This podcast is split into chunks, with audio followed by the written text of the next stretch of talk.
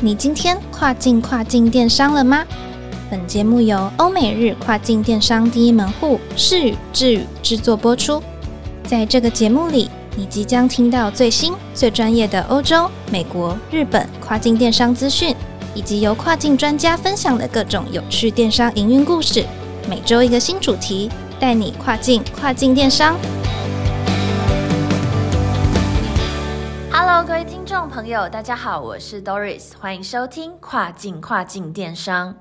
在电商上贩售刊登的图片与文字就是店家的灵魂，刊登越丰富，就越能够提高消费者对于店家以及产品的信赖感。不过有蛮多的卖家朋友都有遇过这样的问题哦，就是明明有优质的产品、精美的商品照、使用情境照，却不知道该如何增加刊登的丰富度。今天呢，邀请世宇日本电商部的 Tom 为各位整理出热门刊登常见的文案呈现方式，提供给听众朋友在撰写文案的时候可以活用在刊登中哦。欢迎 Tom。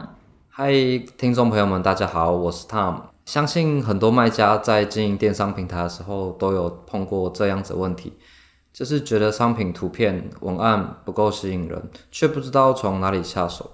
嗯，那今天这集呢，我以日本热天市场为例，和大家分享一些增加刊登丰富度的方法。首先是外部曝光的部分啊，这边分成评论、销售记录以及媒体曝光的部分。嗯，除了消费者自己来留评以外呢。卖家也可以将消费者的评论截图并整理在刊登上，这样子一来呢，能让其他消费者在浏览刊登时看到其他消费者实际的评价，以提高消费者对商品的信心。那接下来是销售记录，可以实际写出商品到目前为止总共卖出多少数量。不过这边要提醒卖家朋友们，虽然日本乐天在撰写销售业绩时，禁止明确写出站外网站的连接，还有网站的名称。但如果本身的网站就有销售业绩的话呢，就可以把总销售的数量以图文的方式呈现哦。而媒体曝光的部分的话，记得请大家多多善用。虽然使用他人著作权、肖像权媒体刊登内容需经过日本乐天官方许可才能做刊登。不过，如果在刊登前先通过官方的许可的话，就不会被禁止刊登。而且，媒体曝光表现会对于刊登有加分效果哦。所以，如卖家朋友如果有兴趣的话，也可以尝试看看。那接下来要分享的是情境相关资讯。那这边分享三点给大家做参考。第一个是可以使用模拟情境。因为模拟情境能够更明确的针对需求客群，针对有需求的消费者提升他们的购买率。举例来说呢，第一个让商品呈现适合哪些族群，可以清楚的让消费者更了解说这个商品是不是适合自己的。第二点呢，就是说模拟商品适合哪些场合，也可以让消费者实际联想商品购买之后的使用的情境，还有使用方式。好，那接下来要介绍的是推荐的使用方法。使用推荐的使用方法呢，就例如像是说呈现食谱或是操作方法的刊登。那这样子的呈现方式，能够让无论是初次购买或者是曾经买过的回头客，那有购买经验的消费者，都可以让他们更迅速、快速的上手操作，以提升下次的商品的回购率。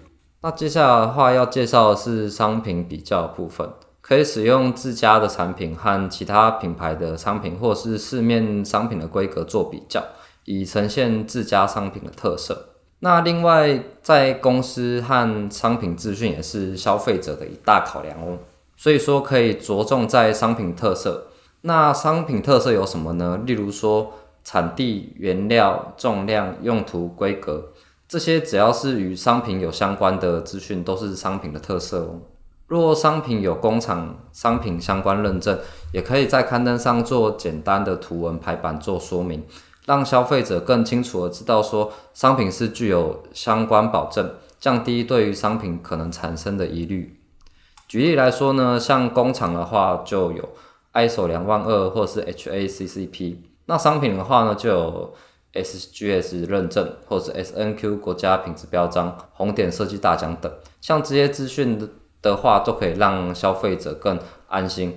只要卖家朋友们站在消费者的角度思考，了解他们在想什么的话，那我们尽可能的去做呈现，就能提升刊登的下单率。而公司理念的呈现，也是增加刊登丰富度的方法。你可以试着将公司设立的年份，或是简易的历史、品牌理念、商品设计，或是制造理念、工法，或是做流程等等资讯，都放在。刊登的页面上面的话呢，就可以让消费者更清楚了解公司店铺的理理想，还有商品的制作过程。那多一份保障，也可以提升购物的体验哦。那以上就是我的今天的分享啦，我是 Tom，我们下次再见喽。好的，非常谢谢 Tom 的分享。站在消费者的角度上思考，并照着今天节目上分享的刊登方式发想文案，你也可以让商品页面变得更丰富哦。最后也别忘了每周二早上八点钟准时收听《跨境跨境电商》，让我们带你跨境跨境电商。我是 Doris，我们下周再见喽，拜拜。